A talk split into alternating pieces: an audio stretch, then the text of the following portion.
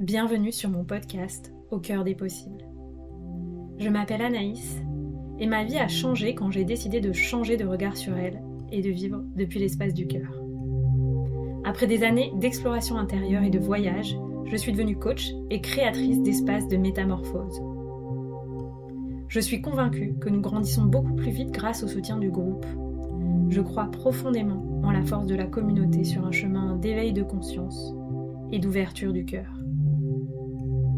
Ce podcast est donc offert à celles et ceux qui souhaitent comme moi voir la vie avec le cœur et grandir avec audace, souveraineté et prospérité.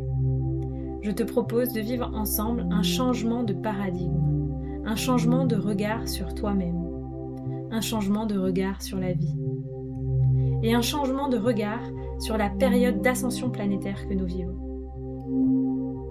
Je te partage ici les clés qui m'inspirent pour qu'on chemine ensemble au service de l'amour et de l'émergence du paradis sur Terre.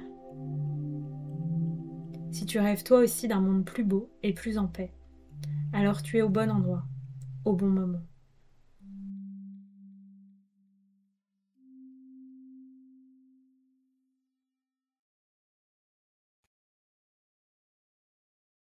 Bienvenue dans ce nouvel épisode d'Au cœur des possibles. Vous êtes dans l'intro puisque j'ai choisi de faire une intro pour l'interview euh, que j'ai eu la chance de partager avec Léa de Travel Girls. Qu'est-ce qui se passe dans cet épisode? On parle du parcours de Léa, de en fait son amour des chevaux qui la porte à créer un business euh, multi-entreprise, multi-casquette euh, euh, comment en 5 ans elle est devenue complètement libre financièrement, prospère euh, et prête à acheter son ranch qui est son rêve.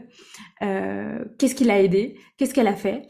J'ai choisi d'inviter Léa parce que j'ai senti que nos vibrations matchaient et vous verrez l'interview est passionnante pour ça parce qu'on sent que voilà il se passe quelque chose et qu'on a la même vision des choses.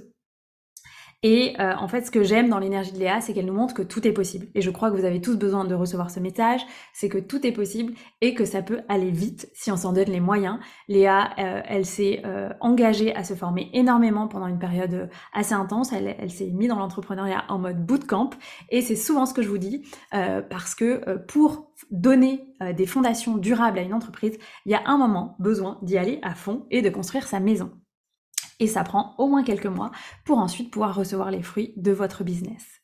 Euh, donc j'espère que cette interview vous plaira. On a parlé de son human design, on a parlé de sa relation à l'argent, on a parlé de sa relation au temps et à l'organisation, on a parlé de comment elle fait pour gérer ses business multicasquettes et puis on a beaucoup parlé de son parcours. Euh, qu'est-ce qui l'avait amené à devenir kiné? Euh, Comment elle est passée de kiné à serial entrepreneuse? Qu'est-ce qui la porte aujourd'hui? Et qu'est-ce qu'elle voit dans le futur pour le monde de l'accompagnement? Donc c'est un épisode passionnant.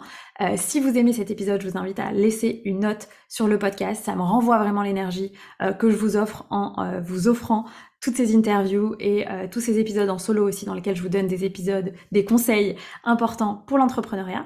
Et puis si vous arrivez par ici, notamment grâce à Léa et que vous ne me connaissez pas du tout, eh bien moi je m'appelle Anaïs, j'ai 36 ans, je suis coach business pour les entrepreneurs du bien-être et je les accompagne à lancer leur activité dans des périodes de démarrage ou de pivotage d'activité à travers mon programme signature The Shamanic Business Academy. En dehors de ce programme, je n'accompagne que les entrepreneurs plus avancés dans le cadre d'accompagnement individuel où on structure vos activités, on donne de l'impact, on fait bouger les choses en termes de mindset et d'énergétique pour bah, tout simplement vous faire passer un nouveau niveau d'abondance, de croissance et euh, de rentabilité financière dans votre business. Je j'utilise et j'accompagne principalement avec bah, l'outil du coaching, aussi l'outil du human design, euh, de la stratégie business, parce que c'est très important pour moi, de la stratégie marketing, la relation à l'argent et la stratégie financière, et avec le chamanisme. Et donc, je vous invite aussi à trouver les réponses dans des espaces énergétiques à travers des voyages énergétiques qu'on fait ensemble en séance. Si tout ça, ça vous parle, euh, je vous invite à me rejoindre. Euh, j'ai aussi bien sûr une approche profondément somatique parce qu'à la base, moi, je suis euh, enseignante de Kundalini Yoga, donc j'intègre aussi le corps dans mes accompagnements, la dimension de libération des traumatismes, et de régulation du système nerveux parce que je crois qu'avec l'intensité de ce qu'on vit aujourd'hui, quand on choisit de se lancer en tant qu'entrepreneur en 2023, on a besoin d'avoir euh, un corps qui est à notre service, un système nerveux qui est le plus régulé possible pour pouvoir euh, bah, traverser les périodes intenses de stress, euh, de lancement, de développement d'activité. Voilà, donc si ça vous parle, bah, vous pouvez euh, me contacter euh, en MP sur mes réseaux sociaux, notamment Instagram. Vous pouvez aussi euh, rejoindre la liste d'attente pour The Shamanic Business Academy. Vous aurez plus d'infos sur ce document, sur le programme. La prochaine cohorte démarrera en février 2024. et puis, je vous souhaite une très belle écoute de cet épisode. Pensez à mettre une note pour le podcast pour me renvoyer l'énergie que je vous offre à travers ces interviews et euh, ces épisodes en solo. Je vous dis à très bientôt pour un nouvel épisode et je vous souhaite de kiffer cette interview. Bye. Let's go. C'est bon. Donc bonjour à toutes et à tous, bienvenue dans le nouvel épisode euh, d'Au cœur des possibles et aujourd'hui j'ai la joie d'accueillir Léa de Travel Co Girl. Euh, Léa a un parcours super inspirant. elle a créé un, business euh, multi-activité ces dernières années pour pouvoir donner vie à son rêve, sa grande vision qui est d'acheter un ranch avec plein de chevaux et pour pouvoir accueillir euh, aussi plein de personnes dans ce ranch. Euh, et je trouve que c'est incroyable, on sent quand on te suit toute l'énergie que tu as et la puissance du rêve que tu as à l'intérieur de toi et dans ton cœur. Et puis tu partages aussi avec vulnérabilité bah, ce qui t'a amené à ça, euh, ton ancienne activité de kiné et puis aussi un accident, etc. Donc euh, j'avais l'élan de t'interviewer pour montrer aux gens ben, comment en fait on a le droit de créer ce qu'on veut, parce que c'est vraiment ton message, avec aussi de la structure et de l'organisation, parce que tu as aussi créé des outils que tu partages, etc. et t'accompagnes les gens à ça. Comment avec de la structure et de l'organisation, en fait, on peut donner vie à ses rêves, parce que ben c'est beau d'avoir un rêve, mais après c'est important de passer à l'action pour... Pour le matérialiser et je trouve que tu incarnes complètement ça. Donc, euh, je suis trop contente de, de pouvoir euh, partager ton parcours et euh, bah, peut-être des clés qui pourront inspirer les gens sur leur chemin par rapport à ton parcours. Mais je te laisse quand même te présenter si tu veux. Ok, Ok, ok. Ah bah déjà, tu m'as dépeint un super tableau là, euh, donc donc c'est top. Merci beaucoup Anaïs de, de, bah, de m'interviewer là sur ton, sur ton podcast, c'est trop cool. Euh, alors, moi, je m'appelle Léa, pour la petite présentation. J'habite euh, pas très loin de Montpellier, mais maintenant, je suis sur le Larzac. J'habite au milieu de nulle part en fait, clairement. Loin, loin de toute activité humaine, j'ai que mes, mes animaux. et, et du coup, en fait, qu'est-ce que je fais? Bah, Je fais beaucoup de choses. En fait, j'ai une quinzaine de sources de revenus aujourd'hui, donc c'est beaucoup. donc, je vais pas vous faire peur, je vais essayer de vous dire euh, juste les, grandes, les grandes parties. La première, c'est une académie dans laquelle euh, je coach en fait et j'accompagne mes élèves à, bah, à, se développer personnellement, à prendre confiance vraiment en eux. Euh, excusez-moi du terme, je vais dire beaucoup de gros mots, mais à sortir les doigts du cul et, et, ensuite à trouver leur idée de business et, et, simplement à la créer en fait pour, pour créer la vie de leur rêve et, vivre libre selon ma définition de la liberté qui est de faire ce que je veux quand je veux où je veux et avec qui je veux. voilà, donc j'apprends pas à mes élèves à devenir multimilliardaires ou je sais pas quoi, là, c'est pas trop euh, ce qu'on fait, même si c'est complètement OK et qu'il y en a qui sont euh, déjà sur, en route vers leur million et tout ça, c'est OK. Mais c'est vraiment plutôt euh, des business qui sont alignés et qui te rendent libre, c'est-à-dire de, de, kiffer surtout.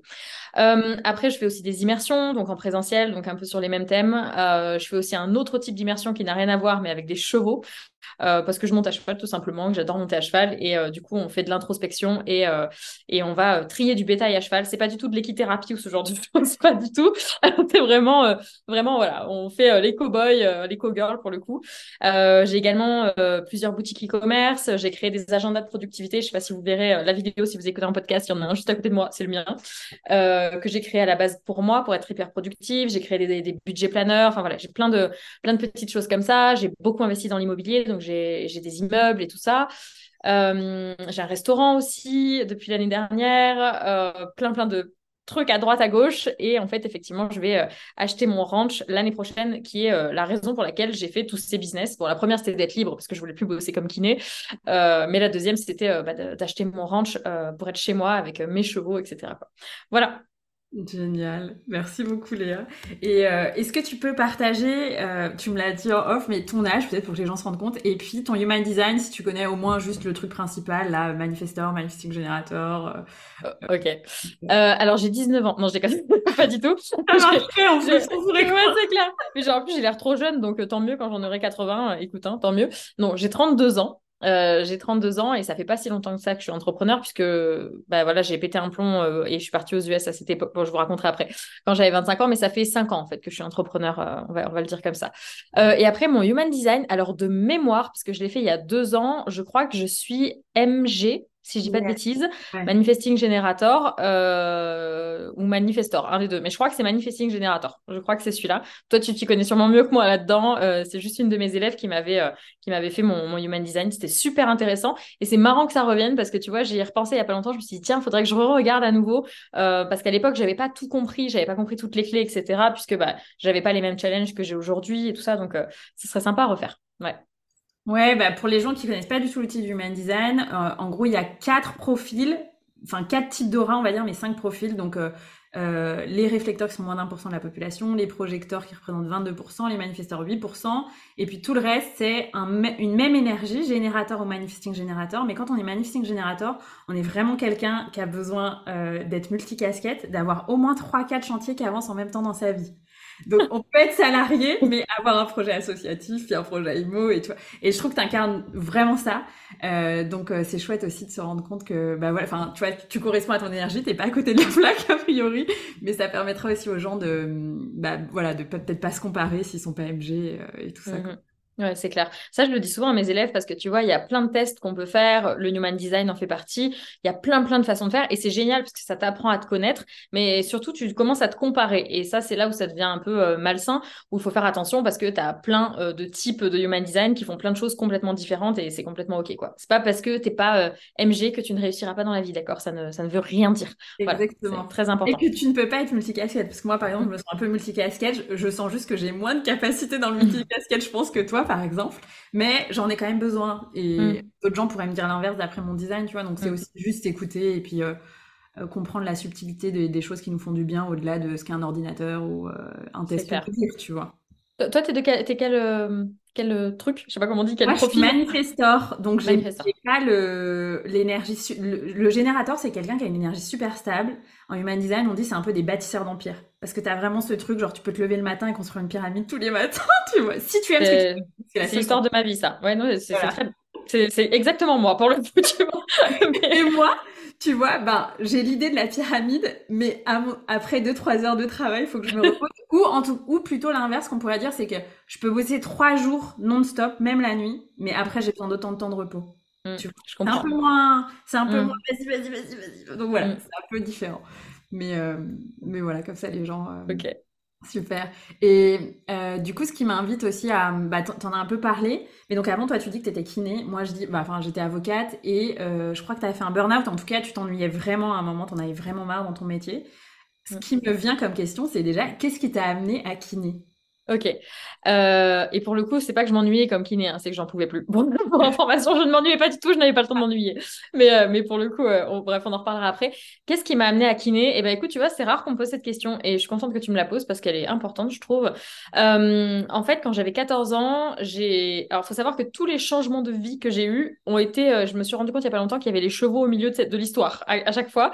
et je m'en suis rendu compte là, il y a peut-être un an quand j'ai fait une interview où, justement on m'a redemandé les étapes comme ça et je me suis dit ouais mais à chaque fois il y a eu les chevaux bon bref peu importe on s'en fout. Mais quand j'avais 14 ans j'ai mes chevaux qui se sont euh, échappés de, leur parc parce qu'il y a un chasseur qui a coupé les fils. Bref euh, ils sont partis et, mon cheval en fait c'est euh, pris une voiture sur la route. Alors le mec dans la voiture va bien. Mon cheval n'est pas mort sur le coup du tout. Mais du coup il a, il a été très très blessé. Et en fait les vétos euh, voulaient tous la battre. Et à l'époque, bah, c'était il y a quand même un petit moment maintenant, puisque je vieillis, euh, c'était il y a une, vingtaine d'années, euh, l'ostéopathie était pas trop connue. Enfin, on comprenait pas, on pensait que c'était vraiment des gourous, etc. Et encore plus l'ostéopathie équine. Alors que tout le monde aujourd'hui, quand on a un cheval, on fait venir voir, l'ostéo, tu vois, mais à l'époque, c'était pas le cas. Et en fait, c'est un, ostéo qui, quand même, a, travaillé quand même le cheval, parce que bah, on voulait pas la battre, nous, on voulait trouver une solution, et, et qui, en fait, a guéri mon cheval. Comme ça. Et je me rappelle des mains qu'il lui a posées sur le, sur le dos, et le cheval qui a poussé un soupir de soulagement et qui a plus boité après, parce qu'il boitait euh, très bas. Il avait quand même mangé une Twingo à 70 km heure, tu vois. Et, euh, et, en fait, à partir de là, et eh ben, le cheval boite plus et moi, je me dis, OK, c'est ça que je veux faire. J'avais 14 ans, j'ai dit, moi, je veux faire ça. Euh, voilà, ça, ça a l'air, tu soulages les, les chevaux et en plus, tu, du coup, tu, tu es payé pour ça. C'est magnifique quand même. J'aurais pu le faire gratuitement, entre guillemets. Et du coup, en me renseignant à droite, à gauche, je m'aperçois qu'en fait, bah, ostéopathe et quinte beaucoup sur la route et que c'est difficile de trouver de la clientèle à cette époque. Donc, je me dis, ben, je vais faire kiné, kiné humain. Comme ça, je suis sûre d'avoir du monde. tu vois, il y avait toujours ce truc de sécurité, de OK, comment stabiliser le truc avant de faire des folies. Euh, je vais faire kiné d'abord. Ensuite, je ferai ostéo humain ou ostéo équin, mais ce sera ce qu'on appelle un side business, entre guillemets, le temps que je développe ça tranquillement pour avoir la sécurité euh, bien ancrée euh, de base. Voilà, c'est comme ça que je suis devenue kiné. Mmh, magnifique. Et alors, du coup, comment est née ta relation avec les chevaux? Parce que ça a l'air d'être vraiment le fil rouge de ta vie, quoi. Eh ben, on sait pas. Euh, en fait, on sait vraiment pas. Euh, là, il y a, y a quelques temps, on en parlait. Je pense que c'était dans l'ADN parce qu'en fait, mon arrière-grand-père était euh, gaucho, c'est-à-dire les cow-boys argentins, donc les cow-boys vraiment en Amérique du Sud. Il était gaucho là-bas. Il avait fui la guerre en Espagne et il était parti bah, dresser des chevaux là-bas pendant son adolescence et tout ça. Et c'est le seul de la famille qui a été dans le milieu des chevaux que je n'ai jamais connu. D'ailleurs, je ne l'ai jamais connu. Et, et ces histoires-là, j'ai pas pu les entendre à l'âge où je commençais à, m'intéresser aux chevaux, puisqu'en fait, j'ai dit dada avant de dire euh, maman, et c'est une histoire vraie. je, ne sais pas pourquoi, d'accord? Je n'ai aucune idée de pourquoi, mais, euh, mais voilà. Et on avait des chevaux euh, à côté dans le champ quand j'étais petite et tout ça. Et en fait, à partir de 5 ans, j'ai saoulé ma mère parce qu'on ne pouvait pas y aller avant 5 ans, tu vois. Pour monter à cheval, j'ai saoulé ma mère et à 5 ans, elle m'a enfin mis sur un poney et, et ben, ça ne s'est jamais arrêté. J'en ai 32 et je suis toujours à cheval, quoi. Tu vois. Donc, on ne sait pas d'où ça vient. Voilà. Et toi, qu'est-ce que tu ressens du coup quand tu es avec eux? Le bonheur absolu, tu vois. C'est genre le je sais pas comment dire. Quand je suis à cheval, en fait, c'est vraiment à cheval ou à côté d'un cheval, pas forcément dessus, tu vois. Euh, je suis dans un autre monde. Enfin, j'ai l'impression d'être vraiment dans l'instant présent. C'est vraiment ce qui me raccorde, tu vois, à, à l'instant présent. Et je pense que c'est vraiment une des raisons pour lesquelles j'ai été capable d'avoir autant de charge mentale ces dernières années, de monter tout ça, de, de créer tous ces business et tout ça parce que bon, j'ai quand même une équipe et tout, enfin bon, il y a quand même beaucoup de choses, en gardant vraiment les pieds sur terre, c'est que ça me, ça me rappelle vraiment à la terre tout le temps. Euh, et, euh, et ouais, quand je suis, quand je, vois pas le temps passer, en fait, tu sais, ces activités que quand tu regardes pas l'heure, tu kiffes, tu es juste là et tu te demandes même pas si tu kiffes parce qu'en fait, tu kiffes. Enfin, tu vois, il y a, y même pas, le cerveau s'éteint. Et, euh, et, je redeviens cette gamine de 8 ans ou 12 ans, tu vois, sur son poney. Je, pense que j'ai vraiment deux personnalités. Mon assistante, ça l'a fait trop marrer, mais, mais j'ai vraiment deux personnalités. T'as la Léa businesswoman, machine de guerre, bam, bam, bam, tu vois. Et puis ensuite, t'as Léa sur son poney. Et alors là, il n'y a plus personne. Tu vois, je suis sur mes chevaux et euh, je fais mes compétitions. J'ai 8 ans dans ma tête et c'est terminé, quoi. Tu vois, donc euh, voilà. Je pense que, je sais pas si ça répond à ta question ou pas, mais euh, je me sens vraiment libre, en fait. Mmh. Vraiment libre. Voilà. Ouais, ouais. Et puis, bah, moi, je je me sens très connectée au chamanisme, etc., mais que je pratique un peu à ma façon, je me sens pas initiée mmh. au cheval ou quoi que ce soit. Et euh, bah, dans les enseignements chamaniques, en général, le cheval, c'est vraiment ça, c'est l'incarnation de la liberté, de la force de vie aussi. Ah ouais de la vitalité, de l'énergie sexuelle, de vraiment ce truc de feu, en fait, aussi, tu vois, euh, qui te mmh. correspond aussi, tu vois. Quelqu'un qui va assez vite, qui a beaucoup d'énergie. Euh, mmh. ouais, ouais. Euh, et, qui se fait pas, tu vois, il y, a pas longtemps, il y a un de mes amis qui m'avait dit en fait, toi, tu es vraiment comme un cheval, c'est-à-dire comme un poulain, tu vois, sauvage, où on essaye de te faire prendre une direction et quand tu as envie, tu vas, tu vois. Mais, c'est vraiment, euh, c'est vraiment, euh, ouais, j'ai un peu cette énergie-là, c'est vrai. Je, je savais pas pour l'histoire de chaman et tout, je savais pas, tu vois, mais je sais que le cheval, c'est un animal très puissant de liberté pour le coup. Mm. Exact. C'est vrai. Ouais, ouais, génial. Waouh. Bon, merci. Ça fait un quelque chose de, je trouve, de, de, vraiment euh, personnel, tu vois, que tu partages intime, en fait, de ce que tu ressens, toi, euh, quand tu es dans ta passion, en fait. Donc, c'est chouette. Bah, avec plaisir, avec plaisir. Excuse-moi, j'ai une mouche qui me saute dessus. Et du coup, euh, toi, ensuite, bah, quand tu as fait kiné, c'est pendant tes études que tu t'es rendu compte que ça te correspondait pas trop ou comment ça Non, non j'ai vraiment, en fait, j'ai un peu tout eu du premier coup. Alors, c'est un bon problème, hein, tu vois. Euh, c'était cool. Franchement, c'était trop bien. J'ai eu mon concours du premier. Bon, j'ai bossé comme un, comme un chien, mais j'ai eu mon concours, mon bac S. Tu vois, je me suis dit, OK, comme il faut que je fasse kiné, bah, un bac S, euh, la prépa kiné, l'école de kiné. Donc, j'ai fait tous mes trucs. Et franchement, ça se passait bien. J'aimais bien. Je vais pas dire que j'étais passionnée. Et je me rappelle m'être comparée à d'autres élèves qui, par exemple, leurs livres de chevet, c'était des livres de kiné. Ils étaient passionnés, tu vois, par l'anatomie humaine et tout. Moi, j'étais en mode, ouais, bah, moi, je fais ce qu'il faut. J'aime bien, tu vois, c'est cool. Mais après, je suis pas non plus j'en rêve pas la nuit, quoi, tu vois. Mais, euh, mais ça me paraissait logique. Dans... Enfin, je me suis pas vraiment posé de questions. Tu vois, c'est un peu ce que font 99% euh, bah, des gens euh, et dont je faisais partie, c'est que je me suis pas posé de questions. Moi, on m'a dit, faut faire des études, trouver un boulot. Ok, bah, je fais des études. Kiné, c'est cool. Bah, vas-y, je vais faire kiné. Enfin, tu vois, vraiment, ça s'est fait comme ça. Et, Et en fait, euh, j'ai commencé à bosser et ça allait. Et en fait, c'est au bout de, trois ans, euh, ben, gros burn-out. Alors pour le coup, je m'ennuyais pas. C'est juste qu'en fait, euh, je me suis rendu compte que c'est pas du tout ce qu'il fallait que je fasse, quoi. Mais vraiment, et, c'est assez douloureux parce qu'en fait, tout a été tellement certain et sûr, tu vois. Bah, depuis que tu as 14 ans et là, d'un coup, tu en as 24-25 et tu dis, putain, les 10 années qui viennent de passer, j'ai tout fait pour être kiné. Alors qu'en fait, c'est pas du tout ce que je veux faire, mais je le savais pas. Euh, à la base, moi, j'en avais un peu parlé à ma mère qui m'avait dit euh, faut pas que tu travailles dans les chevaux, parce que moi, j'avais parlé des chevaux, évidemment, à la base. Elle m'a dit faut pas que tu travailles là-dedans, parce que regarde, il n'y a pas d'argent, c'est pas safe. Vaut mieux que tu trouves un autre truc à côté où tu as de l'argent, c'est safe. Euh, il y avait toujours ce rapport à l'argent assez stressant, tu vois. Euh, et, et, comme ça, tu feras du cheval à côté sans te mettre la pression, tu vois. Et c'est vrai que je voyais plein de poney club et tout ça qui galéraient financièrement et tout. Je me suis dit ouais, ouais, bah, ma mère, elle a raison, je vais pas là-dedans. Et j'ai eu raison, je pense, vraiment, de, de faire ça à l'époque, parce que c'est très difficile dans le milieu du cheval, en tout cas, de gagner de l'argent. Enfin, c'est compliqué. Ou alors, tu peux pas voyager, ou alors tout ton argent part dans les chevaux et tout. Et, euh, donc, je suis devenue kiné. Et au bout de, de trois ans, ben, euh, alors, il y a eu plusieurs trucs en même temps, donc ça n'a pas aidé. Je me suis fait larguer. Alors, cinq fois par le même mec. Hein. En passant, s'il passe par là, merci, merci si jamais tu passes par là. Bon, bref, euh, donc je me suis fait larguer. Euh, j'ai eu un burn-out, j'ai vécu un burn-out où tu sais, tu, tu te lèves le matin, tu t'assois sur ton lit et tu ne sais pas ce que tu fous là. Tu sais, je sais pas si ça t'est déjà arrivé ou pas, mais peut-être. Euh, toi aussi, tu as eu une petite remise en question là ouais, dans ta vie. Mais tu sais, tu t'assois sur, sur, ton, sur ton lit et puis tu dis, tu regardes ta penderie. Je me rappelle encore de la penderie de la part dans laquelle j'étais. Et je me disais, mais pourquoi j'existe? Enfin, quel est le sens de ma vie? Vraiment comme ça, genre. Et, je, je, sais pas, c'était, je, pleurais tout le temps. Enfin bon, bref, burn-out quoi. Et, euh, et en même temps, sinon ça, ça ne suffisait pas, euh, le gros élément déclencheur, ça n'a même pas été que le burn-out, ça a été euh, l'accident que j'ai eu parce que j'ai eu un accident avec un de mes chevaux, encore changement de vie. Allez, euh, une de mes juments qui m'a jeté dans un mur, en fait, clairement, vraiment jeté dans un mur pour le coup. Euh, j'ai fait un trauma crânien et tout ça, et en fait, j'ai passé deux semaines allongée dans mon lit chez moi, à me, à déjà que je me demandais à quoi servait ma vie, à me dire là, c'est la merde. tu vois, genre vraiment, tu, passes toute ta vie à construire quelque chose et là, tu te retrouves chez toi euh, parce que ton cheval t'a foutu dans un mur, parce que t'as pas le temps de le monter, parce que tu bosses tout le temps et que t'es fracassé, t'es épuisé, parce que le métier de kiné, c'est très fatigant, même si j'adorais ce métier, hein, franchement, je, je kiffais.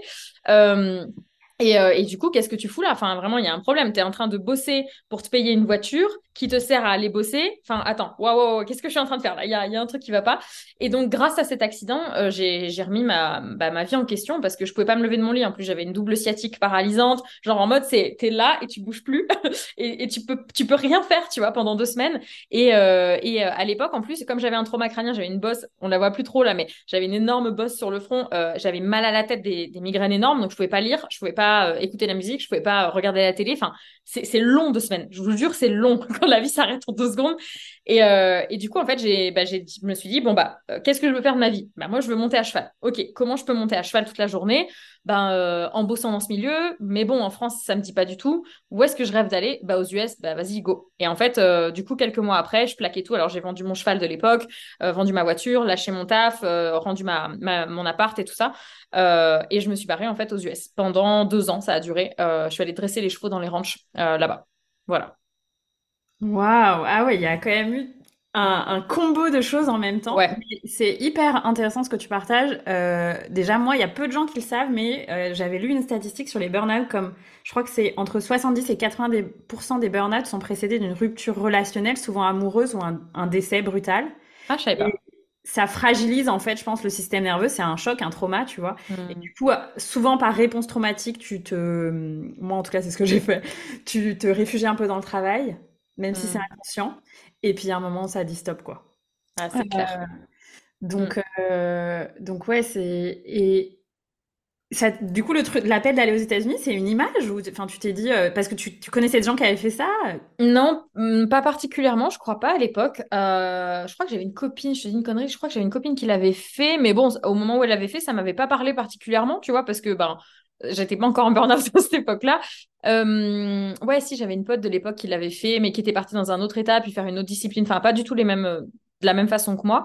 Euh, et en fait, je me suis juste dit, euh, bah, il faut que j'y aille. Et, et, en fait, depuis que je suis petite, je suis attirée vraiment par, par exemple, mon, mon film préféré, c'est L'homme qui murmure à l'oreille des chevaux, tu vois. Enfin, je suis attirée par, euh, par les US, par le, le l'Amérique, du Nord, les chevaux, les grands espaces. Là-bas, il y a un truc qui m'attire qui est au-delà de la compréhension. Je sais pas, tu vois, qui est. Alors, surtout, tu me parles de chamanisme et tout, il y a sûrement des trucs perchés là-dedans, j'en sais rien. Mais en tout cas, je suis vraiment attirée par ces trucs-là depuis que je suis petite. je me rappelle, j'ai découpé dans des magazines des photos de caribou et tout. Je me faisais mes petits vision boards. Alors, j'avais 12 ans, hein, tu vois, mais des vision boards et tout, de waouh, c'est trop beau, trop stylé. Et, euh, et, du coup, je me dis, bah allez, je vais aller vivre, euh, vivre mon truc. Et en plus, je parlais pas anglais quand j'ai quand j'ai voulu faire ça. J'avais que l'anglais euh, du lycée que j'avais pris en deuxième langue. Enfin, tu vois, j'étais j'étais vraiment une bille. Et, et je me dis, bah c'est pas grave, j'y vais. Et donc là, en fait, j'ai commencé à chercher des associations. En Enfin, franchement, j'ai fait à l'arrache complet euh, et j'ai contacté euh, une soixantaine de ranchs. Euh, alors avec un anglais de Google Traduction parce que c'était copier-coller Google Traduction. Léa qui n'a pas peur, tu vois. Vraiment, j'ai relu. En plus, la dernière fois, je suis retombée dessus. Je me suis dit, mais tu m'étonnes qu'il y a personne qui a répondu. Mais meuf, ton message, il veut rien dire. Bon, bref, j'ai envoyé ce message à plus de 60 ranchs. Sur les 60, il y en a deux qui m'ont, deux ou trois qui m'ont répondu et il y en a un seul qui était positif et je suis partie. Et tu, comme quoi, d'ailleurs, les amis, même dans l'entrepreneuriat, c'est le même style. Hein. C'est que même si, euh, je sais pas, c'est pas en envoyant trois messages que tu vas changer ta vie, tu vois, c'est vraiment en envoyant 100 messages. Et euh, j'en ai envoyé 60 en mode, euh, je m'arrête pas tant que j'ai pas une réponse en fait. Et donc j'ai bourriné comme ça. Et puis du coup, ouais, bah, je, suis partie en fait, tout simplement. Je suis partie dans le Dakota du Sud, euh, dans un ranch chez un, gars qui est un de mes potes aujourd'hui, euh, qui d'ailleurs j'étais encore chez lui en avril, là maintenant il est dans le Wyoming. Et puis euh, bah voilà, je me suis baladée un petit peu partout. Alors juste un petit euh, spoiler alert, je sais pas comment on le dit, mais s'il vous plaît ne me demandez pas euh, mes contacts aux États-Unis. Je suis désolée, je ne les donne plus parce qu'ils se font harceler de gens qui veulent aller là-bas. Donc je suis désolée, je ne les donne pas. Mais, mais je suis sûre que vous trouverez sur Google si jamais vous voulez y aller. Euh, et voilà. Et donc j'ai fait ça. Après j'ai fait une petite pause. Je suis allée en Nouvelle-Zélande. Enfin je suis partie des US en Nouvelle-Zélande parce qu'il y avait l'histoire de visa, tout ça, machin. Euh, je suis revenue. Enfin j'ai bossé dans les ranchs là-bas aussi, sur l'île du Nord là de, de Nouvelle-Zélande. Et ensuite euh, j'ai rebossé à la frontière du Texas en Oklahoma chez un autre entraîneur. Voilà, dans les chevaux, un cowboy aussi. Voilà. Trop cool. Ce qui est intéressant, c'est que on sent que tu étais quand même super autonome, euh, tu avais confiance. Enfin, tu as ce truc d'être, OK, déterminé, je me donne tous les moyens pour que ça mm. fonctionne. Et, euh, et je pense que ça, ça fait partie des qualités euh, qui sont nécessaires, tu vois, quand on est entrepreneur, de en effet mm. y aller, se donner tous les moyens, avoir confiance et, et suivre l'appel aussi. Ça, c'est super courageux, hein, parce que mm. quand on doit tout laisser, quand tu as vendu tout ce que tu as vendu et partir alors que tu parlais pas très bien anglais, c'est quand même super courageux, beaucoup d'audace. Bah écoute, je sais pas si c'était en, en, y repensant, plus j'y repense, plus je me dis, est-ce que c'était du courage ou c'est que j'avais un QI euh, d'huître à cette époque? Je pense qu'il y, avait, y avait de ça aussi, tu vois. Franchement, je pense qu'il y avait ce truc de euh, oh ben naïveté totale. Oui, je vais aller dans ranch et genre je, je, ne parle pas anglais, c'est pas grave. En fait, j'étais, il y avait tellement de souffrance que de toute façon, tout ce que j'allais trouver ne pouvait pas être pire. Tu vois? Entre euh, bah voilà au milieu du au niveau du cheval ça va pas parce que ton, ton cheval t'a envoyé dans un mur. Au niveau du boulot ça va pas t'es en burn-out. Au niveau euh, sentimental c'est la cata. Enfin il y, a rien qui va. Euh, au bout d'un moment bah de toute façon ça pouvait pas être pire. Donc je pense que ça a été aussi une fuite clairement et, et, tant mieux tu vois tant mieux que j'ai fui comme ça mais mais ça a été aussi une fuite donc il y a peut-être du courage mais c'était c'était aussi de la peur de la peur de, de, devoir vivre une vie qui me correspond pas pour les 50 prochaines années quoi vraiment beaucoup je pense si vous nous écoutez et que vous vivez ce type de période, vous pouvez euh, sortir du fond de la piscine, comme Léa a fait. C'est clair. C'est vraiment ça. Mais je te remercie aussi pour l'anecdote de la penderie, parce qu'en fait, j'ai la même. Je me souviens d'un matin où je me suis réveillée. C'est le moment où tu dois t'habiller et j'étais là, mais en fait, pourquoi je m'habille? Et puis pourquoi je vais là-bas? Parce que ça n'a pas de sens ce que je fais là-bas. Donc du coup, qu'est-ce que je fais? C'est avec quoi comme sens de se lever de son lit? Ouais, c'est terrible. Hein. Et, cette sensation de vide extrême, euh, je trouve que c'est la pire sensation que j'ai eue. Après, j'ai eu plein d'accidents, j'ai eu plein de trucs. Enfin, moi, il m'arrive plein, plein, un million de trucs. Bon, c'est normal avec la vie que je mène, mais, mais, euh, mais vraiment, la pire douleur que j'ai jamais ressentie, c'est même pas une douleur physique, c'est cette sensation de vide, de qu'est-ce que je fais là en fait? Qu'est-ce que je fous sur Terre en fait? Enfin, mais pourquoi je suis là? Enfin, vraiment, je, s'il y a des gens qui nous écoutent et qui ont déjà ressenti ça, je vous comprends, on vous comprend à 10 000% et courage. Ça va se finir, par contre, il va falloir passer à l'action, les gars. c'est tout. Mais ça va se finir, ça va aller. Ouais, je pense que c'est très très important. Moi, je, pense que je te rejoins, ce truc de vide et de ne pas trouver le sens. Euh, au moins un sens qui fait sens pour nous. Il y a des gens, c'est juste être parent ou bosser dans une asso, ou tu vois, c'est pas forcément leur, euh, leur métier, mais euh, quelque chose qui donne du sens au fait à, sa présence sur Terre. Et du coup, toi, d'une certaine façon, c'est ce que tu accompagnes aujourd'hui en tant que coach dans ton, dans ton programme pour, pour les gens qui cherchent à se créer une vie sur mesure et libre? Ouais, exactement. Tu aurais pu écrire la page de vente, c'est exactement ça. mais, euh, mais oui, pour le coup, euh, c'est ce qu'on fait en fait, parce que moi, je me suis beaucoup cherchée. Puis même après, quand je suis rentrée des US, je suis pas devenue coach tout de suite. J'ai fait plein de trucs. Euh, enfin voilà. Et, et du coup, je, cherchais vraiment le, le truc, tu vois, le canal dans lequel pouvoir mettre tout mon, toute mon énergie qui me rendrait libre, que ce soit en faisant de l'argent, que ce soit en faisant pas de l'argent, peu importe, mais le truc qui allait me rendre libre. Et aujourd'hui, c'est ce que je fais dans l'académie, c'est qu'il y a toute la partie mindset, euh, vraiment pure et dure de, euh, OK, comment on passe de la euh, victime à la leader, tu vois, parce que franchement, avant, c'était une cata, j'étais hyper négative, franchement, c'était... Les, gens qui me connaissent depuis longtemps le savent, mais mes élèves, ils me disent, c'est pas possible, meuf, t'étais pas comme ça. si, si, je t'assure, vraiment, je t'assure. la meuf qui râlait tout le temps, enfin bon, c'était terrible, même si je râle encore aujourd'hui, mais moins quand même. Et, donc, je leur apprends vraiment à switcher, tu vois, switcher de euh, oh là là, j'aime pas ma vie, ça va pas, etc. à putain, je prends le truc en main et je suis responsable de tout ce qui m'arrive. À partir de maintenant, tout va changer. Euh, ensuite, je les aide. Une fois qu'en fait, on a fait ce décrassage mental, là, ce, toutes ces peurs, les machins, hop, on a tout enlevé, comme ça, il n'y a plus rien, entre guillemets, qui te sert d'excuse pour avancer. Là, on va trouver le type de business qui, est, euh, qui, te correspond en fonction ben, de ta personnalité, en fonction de tes envies, en fonction de tes ambitions. Parce qu'il y en a qui veulent gagner 1000 balles par mois, ça leur va très bien. Il y en a qui veulent le million. Chacun fait comme il veut. Enfin, enfin, il n'y a, aucun jugement là-dessus. C'est juste que, bah, voilà, c'est complètement différent et que les plans d'action vont être différents, mais c'est OK. Et ensuite, on crée le business en partant complètement de zéro avec euh, toutes les études de marché. Enfin, bon, bref, tout ce, tout ce qu'on fait pour la création d'un business, où ils sont accompagnés euh, complètement là-dedans. Il y a toute la communauté. on donne du, enfin, on du coaching de groupe, du coaching one-one, des immersions, enfin plein de choses quoi. C'est génial, je trouve ce que tu as créé parce que, et je pense que c'est assez rare sur le marché, enfin en tout cas moi je, bon je connais pas tout, mais hmm. c'est que les gens ils peuvent venir et c'est super ouvert. Tu hmm. vois, que tu peux les accompagner dans tellement de types de business. C'est clair. C'est super rare. Genre, euh, bah, bah, ouais, mais, mais tu... dire je veux monter un resto, en fait je veux devenir euh, loueur professionnel, en fait hmm. je devenir, euh, je sais pas, maroquinier. Je pense que tout ça tu peux accompagner quoi, c'est incroyable. Bah, là, les trois que tu viens de dire, je les ai dans l'académie, par exemple, tu vois. Euh, j'ai les trois. Mais parce qu'en fait, je suis aussi passée par plein d'étapes.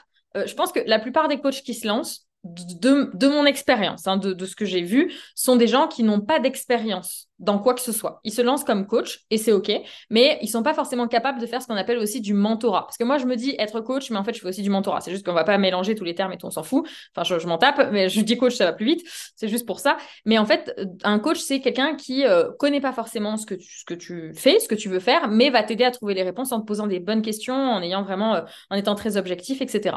Alors qu'un un mentor, euh, ce que je fais beaucoup aussi, c'est qu'il va aussi t'apporter les réponses. Il va te dire, OK, là, en fait, je m'en fous de ce que tu veux faire ou pas faire, mais si tu veux y arriver, il faut que tu fasses 1, 2, 3, 4, 5, voilà, ces étapes-là. Donc, moi, c'est vrai que je, comme je fais plein d'autres business à côté, je peux les accompagner là-dessus.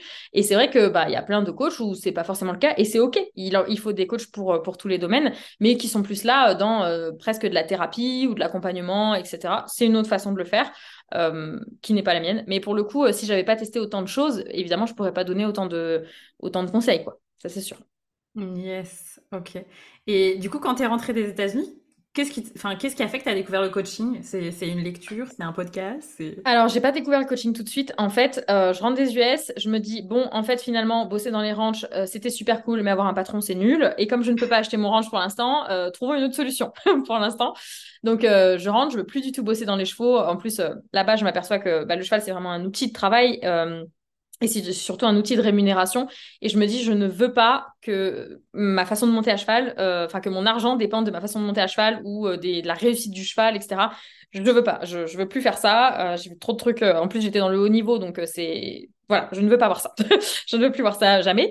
Donc je me dis, euh, ok, je vais trouver un moyen, bah, du coup, d'avoir plus d'argent, parce qu'en fait, ce qui me manque, euh, ce qui me manquait quand j'étais kiné, c'était de faire un truc qui me fait euh, vraiment kiffer et qui me rapporte des sous. Pour le coup, c'était plus trop le cas.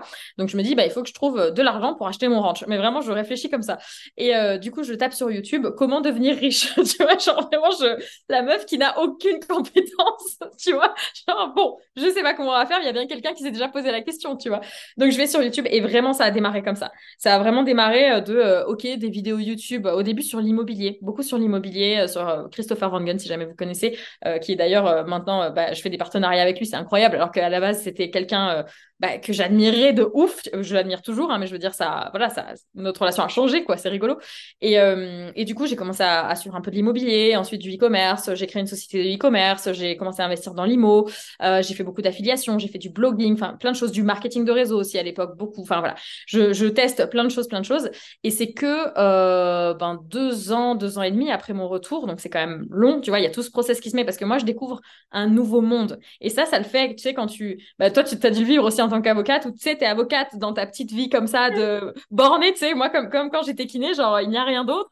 Et puis d'un coup, tu découvres le développement personnel, le business en ligne, tu fais, waouh, c'est un nouveau monde, incroyable. Et, euh, et du coup, bah, c'est vraiment ce que j'ai vécu. Je me suis dit, oh, mais YouTube, la mine d'informations, tu vois, je me dis, waouh, mais attends, mais, mais pourquoi je savais pas tout ça? Mais, pourquoi je suis pas au courant? Et je vois des livres sur l'argent, et je vois des livres sur comment tu crées un business, comment tu deviens libre, je, bref, mon cerveau, il vrille. Et pendant euh, deux ans, deux ans et demi, je passe mon temps à me former. Je ne bouffe que ça. C'est-à-dire que bah, j'étais en couple du coup avec euh, mon chéri actuel, qui est toujours euh, le même, euh, qui est pas celui qui m'avait largué pour information, d'accord? C'est un autre. et, du coup, et du coup, je commence à, apprendre tout ce que je trouve sur sur le sujet de la liberté. En fait, tu vois, de la liberté financière, etc. Donc j'en mange, j'en mange plein de formations. Ce que je gagne, parce que je reprends, je reviens en France, je reprends le métier de kiné aussi. ça pour pareil, sécurité et ensuite on fait des trucs foufou à côté. Tu vois, vraiment, je le fais, je le fais comme ça et ça me permet d'acheter plein de formations, de faire Tony Robbins aux États-Unis, euh, que j'ai fait plusieurs fois. Enfin, euh, bref, je fais tous ces trucs-là jusqu'à il y a deux ans, deux ans et demi, où, euh, et ben, à nouveau, les chevaux, euh, je suis à cheval sur ma jument, tout va bien, et euh, il y a un cheval, un autre cheval qui veut la taper et en fait qui m'explose le genou, qui explose littéralement, vraiment, du coup, pour le coup. Et, et là, je me rappelle, c'est la veille d'un de mes départs au Cameroun, parce que mon, mec gère une ONG au Cameroun, donc six mois de l'année, il est là-bas, et du coup, on, voilà, on est souvent là-bas. Et, et, je me rappelle, les 24 premières heures, je suis au bout de ma vie, j'ai mon genou explosé, complètement explosé, complètement fracturé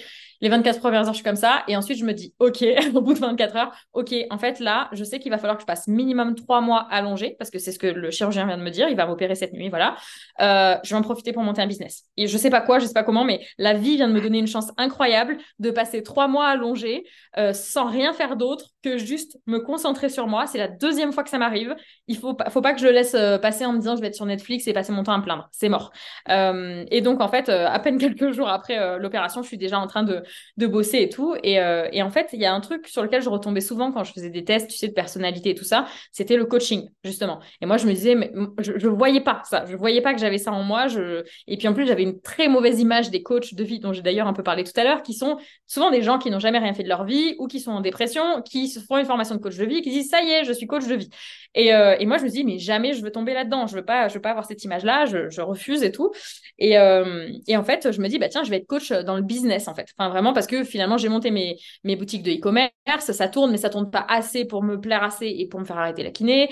Euh, j'investis dans mes premiers euh, immeubles. Bah là, d'ailleurs, le premier immeuble que j'ai acheté, j'étais en béquille et je suis allée démarcher la banque en béquille parce que j'avais encore mon genou fracturé. Enfin, j'y vais comme ça et tout ça. Et, euh, et donc, je me lance dans le coaching one-one. et en fait, le premier mois, je fais 10 000 euros. Et là, je me dis, que s'est-il passé? Genre vraiment, que s'est-il passé? Il y a eu, il y a eu un espace-temps, là, je sais pas ce qui s'est passé. Et là, je me dis, ok, bah ça y est, bah allons-y quoi, go je fonce. Et, euh, et, donc là, en fait, ça a été euh, crescendo. J'ai commencé à avoir de plus en plus de monde. Alors, je suis sur Instagram euh, depuis longtemps parce que ben, je partageais mes voyages et tout ça. Donc, j'avais une petite communauté. J'avais peut-être 2000 personnes sur Instagram, ce qui est déjà beaucoup. Mais voilà, je commence vraiment tranquillement. Et, euh, et, en fait, je continue à partager ce que j'ai toujours partagé. Et en fait, donc ça, c'était en février. Et, euh, et au mois d'octobre-novembre, je me dis, je peux plus continuer. Le coaching. Alors, j'arrête la kiné pour le coup. J'arrête en septembre. J'étais passée à mi-temps, puis à carton comme kiné. Enfin, j'avais vraiment élagué au fur et à mesure. Et en octobre, je me dis, là, c'est plus possible. J'ai trop de monde en coaching. Et c'est, je faisais que du one-one en plus. Donc, je prenais les gens sur 5-6 séances et tout. Je suis débordée. C'est pas possible. Il y a des trucs que je répète à chaque fois. Euh, autant les mettre sur, sous forme de vidéo et puis pouvoir aller plus loin avec eux, etc. Et c'est comme ça, en fait, que j'ai créé l'académie. Euh, ensuite, euh, où il y a vraiment bah, toute la partie que je pouvais pas faire quand j'étais en coaching one-one, c'est-à-dire la partie vraiment communauté où, où, je les mets en communauté, ils parlent énormément entre eux, ils viennent sur les immersions. Et en même temps, je continue à faire du one-one avec eux, mais beaucoup moins du coup. Et euh, j'ai automatisé toute la partie que de toute façon, je répétais à tout le monde parce que c'était des, des, bases dans le business ou dans le mindset, tu vois, avec plein d'exercices et tout ça. Euh, voilà, donc l'académie, elle va avoir deux ans là. Trop bien, génial, j'adore. Mm. Et donc dans l'académie, il y a aussi du coup des immersions? Euh, moi, je donne aussi beaucoup d'immersion. Qu'est-ce qui, toi, te plaît dans... Je sais qu'il y a des gens qui euh, bénissent le 100% en ligne, tu vois, parce que ça Mhm. leur donne une certaine liberté et tout ça. Moi, j'ai- j'aime l'équilibre des deux, tu vois, en ligne et présentiel. Euh, pourquoi toi, tu fais les, les présentiels? Est-ce que c'est... Enfin, j'imagine que c'est pour toi, pour tes clients, etc. Mais qu'est-ce que ça t'apporte, toi, et qu'est-ce que ça apporte à tes clients? Euh, alors, il y a deux choses, c'est que les immersions en présentiel, en fait, j'avais envie de les faire parce que c'est important pour moi. C'est purement égoïste à la, à la base. Tu vois, c'est que, en fait, quand tu fais une activité qui est 100% en ligne, c'est trop cool. C'est génial. Par contre, ça te déconnecte un petit peu de l'humain. Et en fait, je sais que si je passe ma vie à faire du présentiel, je suis drainée de toute mon énergie, je suis épuisée. Après, c'est, juste pas possible. C'est d'ailleurs pour ça que je vais au milieu du Larzac euh, où il y a personne. Voilà, je, sais que, bah voilà, je pensais être quelqu'un d'extraverti, alors qu'en fait, pas du tout. Je me je suis vraiment introvertie dans le sens où je me recharge euh, quand je suis seule euh, ou quand je suis avec très peu de monde, genre juste mon mec, etc. C'est là que je recharge toute mon énergie. Alors que quand je suis au milieu de personnes, de plusieurs personnes, ça va.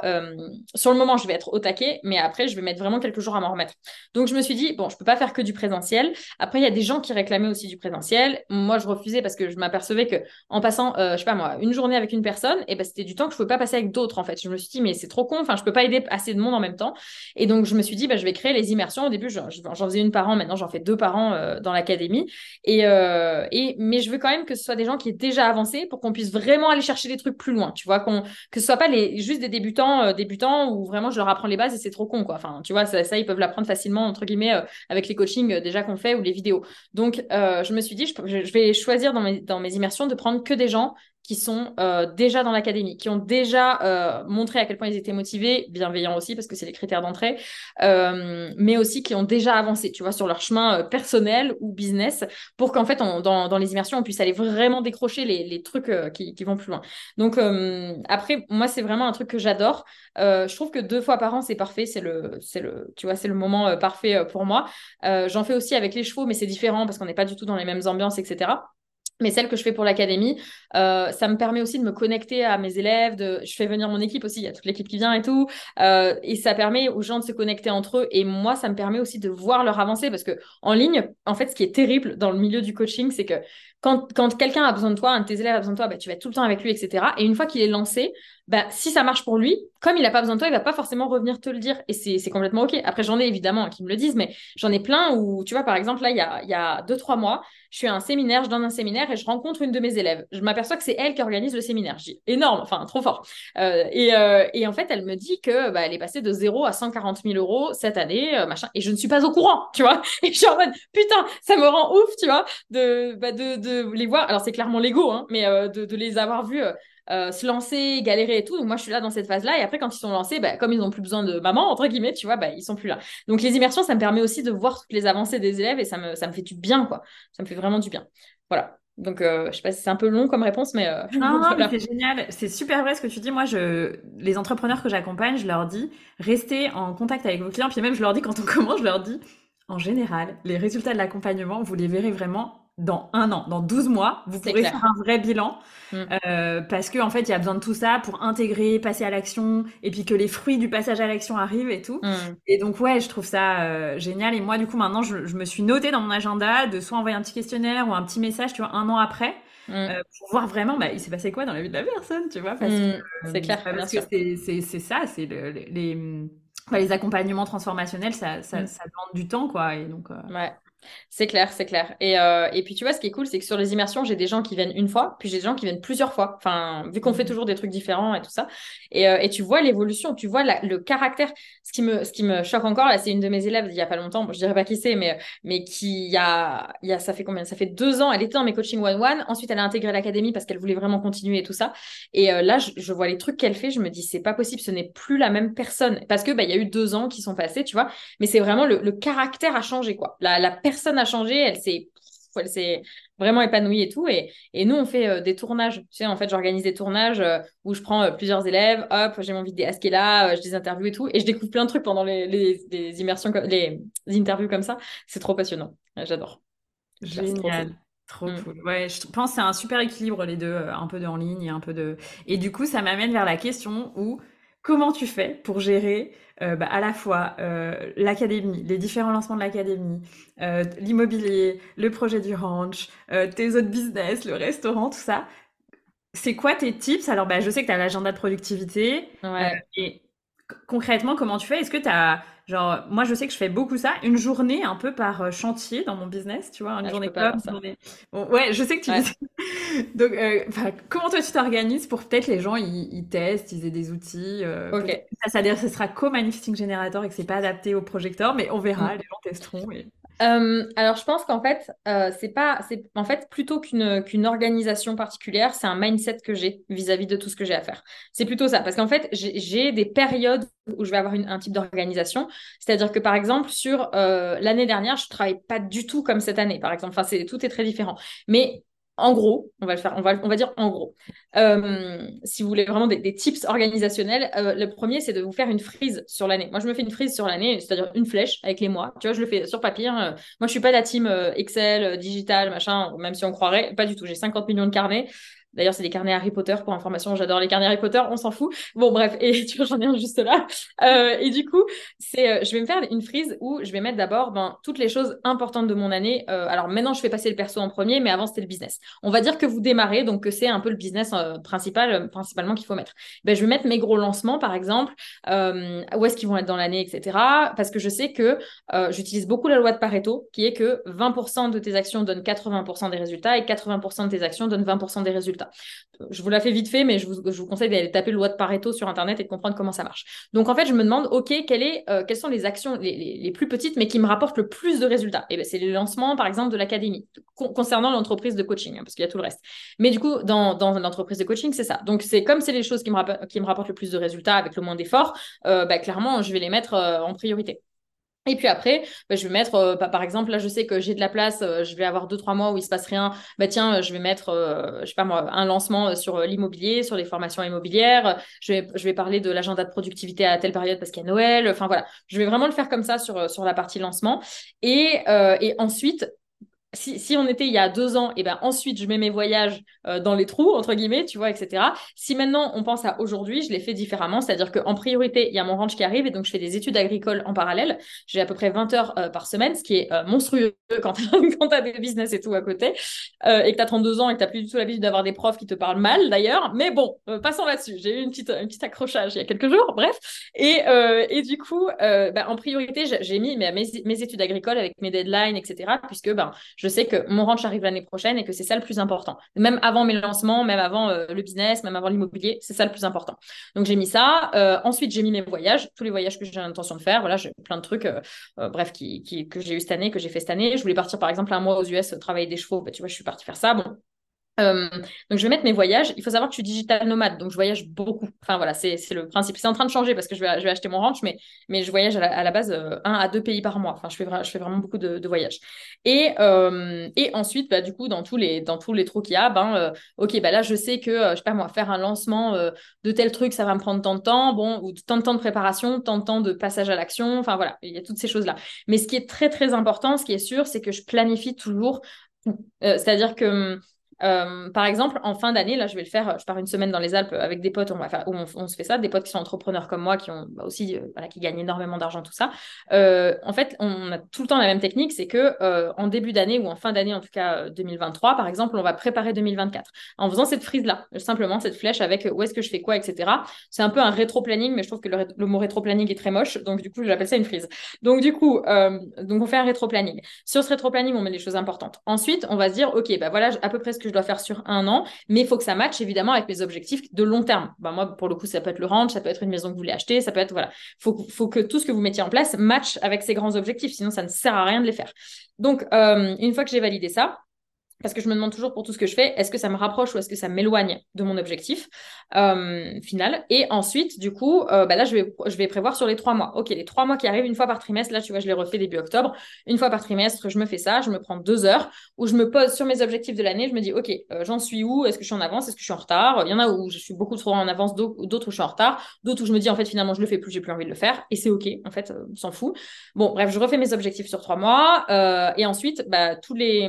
moi, je fais ça tous les mois. En début de mois, je reprends rapidement tout ça. Je passe pas deux heures par contre en début de mois, je passe vraiment euh, dix minutes. Je reprends mes objectifs, je me dis ok, je veux faire, je veux avoir euh, achieve. Attends, comment dire en français? Achieve. Euh... Putain, je, suis devenue, je suis devenue tellement bilingue aux US. Attends. Accompli. Je veux avoir accompli. Voilà, je veux avoir accompli euh, telle chose et telle chose et telle chose et telle chose et telle chose et telle chose parce qu'il y en a quand même beaucoup. Mais à la fin du mois, bah voilà, comment est-ce que je dois organiser mon mois, mais qui en général a, déjà commencé à se remplir, etc. Euh, et ensuite, du coup, je fais ça tous les dimanches soirs. Tous les dimanches soirs, je regarde ma semaine. Ok, euh, mais ça me prend trois minutes. Ok, ma semaine, elle est, ok, elle est comme ça, comme ça, comme ça. Qu'est-ce que j'annule? Qu'est-ce que je change? Euh, Qu'est-ce que je remplis, etc. Et là, je le fais bah, avec euh, mon agenda de productivité que j'ai créé pour ça. Parce qu'au bout d'un moment, quand tu as beaucoup d'ambition dans plein de trucs, l'ambition, ça veut pas dire argent. Ambition, ça veut dire projet. beaucoup de projets, beaucoup d'impact et tout. Euh, et bah, du coup, au bout d'un moment, faut, faut que ce soit organisé, quoi. et après, en fait, ce que je fais sur une journée, par exemple, enfin, sur une, journée, bon là, je te prends année, mois, machin. Mais ce que je fais sur une journée type, hop, je vais me prendre mon agenda, par exemple euh, là, euh, c'est que je vais avoir mes tâches euh, importantes qui sont liées à mes objectifs long terme. Donc, par exemple, le ranch. en ce moment, je bosse à fond sur mon corps, par exemple, tu vois, sur le coaching sportif et tout ça. donc, ça, c'est les objectifs, les objectifs que j'ai à long terme. Il faut que chaque jour, j'ai au moins une pensée ou une action qui soit liée à ça, quoi. Sinon, ça ne sert à rien. même s'il y a des jours où je fais rien du tout et c'est complètement ok. Ensuite, comment donc comment est-ce que j'ai progressé là-dessus? Mon agenda évidemment de, la journée. Qu'est-ce que j'ai fait en termes de sport ou de bien-être? Donc, est-ce que je me suis fait masser? Est-ce que euh, j'ai fait de la cohérence cardiaque? Est-ce que je pas, j'ai fait de la méditation, tout ça euh, Et ensuite, sur mes réseaux sociaux, qu'est-ce que j'ai fait? Moi, j'ai tout sur la même page, en fait, sur l'agenda de productivité. Comme ça, j'ai vraiment tout, euh, parce qu'il y a aussi toutes les stratégies de contenu. Alors, j'ai déjà essayé de, comment dire, me mettre un agenda que je dois tenir avec un jour je fais l'immobilier, un jour je fais l'académie, un jour je fais machin. Ça ne marche pas. Ça ne marche pas. Pourquoi? Parce que, bah, par exemple, tu vois, cette semaine là où on est, euh, là au moment où je suis en train de te parler, euh, bah, j'ai deux jours où je travaille. Ensuite, je pars deux jours en stage pour euh, mes études agricoles. Ensuite, je suis trois jours en immersion, justement avec avec l'académie. Et la semaine dernière, j'avais deux jours où j'étais à cheval sur un autre, bref, sur un autre truc, et deux jours ou trois jours j'étais en mastermind à Arcachon. Enfin, je peux pas organiser en fait une semaine type parce que je n'ai pas de, je n'ai pas de semaine type en fait. Ça n'existe pas. et j'ai des périodes où je bouge énormément, comme c'était là le, le cas au mois d'octobre. Et au mois de novembre, tu vois, je vais, je vais rester chez moi, euh, à vraiment, à, bon je crée d'autres petits programmes, des petites choses et tout ça, mais où je bouge pas. Donc, en termes d'organisation, en fait, je, je, me juge aussi beaucoup sur l'énergie. Euh, c'est-à-dire que quand, enfin, quand on commence à devenir entrepreneur, au début, on ne sait pas trop. Donc, soit on fonce dans le mur, soit on fout rien, mais on a du mal à, à régler euh, le, timer, le, pardon, le, pas le timer, le, le thermomètre, enfin le thermostat, tu vois, euh, sur, sur ces trucs-là. Donc en fait, moi, je me dis toujours, enfin, je, le sens maintenant, je le sens vraiment dans mon corps. Euh, toi qui es dans le bien-être, en plus, je pense que tu es très connecté à ces trucs-là aussi, où en fait, mon corps, des fois, il me dit non. Et en fait, avant, je ne l'écoutais pas. Euh, et, je fonçais, je fonçais, je fonçais. Donc après, je passais une semaine en PLS parce que j'étais KO. Euh, maintenant, en fait, dès que je sens que ça va, euh, que ça commence à, friter un peu là, où tu vois, j'ai un peu trop abusé et je me connais parce que je fais ça tout le temps, et ben là, j'ai deux choix. Je me dis, OK, soit je force un peu encore aujourd'hui, mais du coup, demain, je fais rien soit j'arrête tout de suite et puis comme ça je reprends demain. Enfin, je le fais vraiment euh, je, suis consciente en fait de l'impact que ça va avoir sur moi de bosser beaucoup ou pas et je m'écoute énormément. Il faut savoir que quand j'ai là je peux me le permettre parce que je gagne super bien ma vie, que je n'ai plus de deadline euh, nulle part, que tout va bien. Mais si j'étais comme la plupart des gens qui nous écoutent je pense en train de démarrer une activité, personnellement je ne me suis pas écoutée. Et, je ne regrette pas du tout d'avoir fait ça. Par contre, euh, clairement, après j'étais en PLS, certes, mais j'ai passé deux ans de ma vie à bosser euh, comme kiné, euh, à me former le soir jusqu'à minuit sur l'immobilier, sur le business, à monter mes business, à me lever à 6 heures du matin pour faire le Miracle Morning, pour être en super énergie, pour pouvoir faire tous les trucs derrière, à manger le midi devant mes vidéos YouTube. Voilà, j'ai passé deux ans de ma vie sans avoir de vie, pas de vie sociale. Il y avait juste mon mec que j'ai prévenu, à qui j'ai dit, OK, tu me laisses un an et demi où vraiment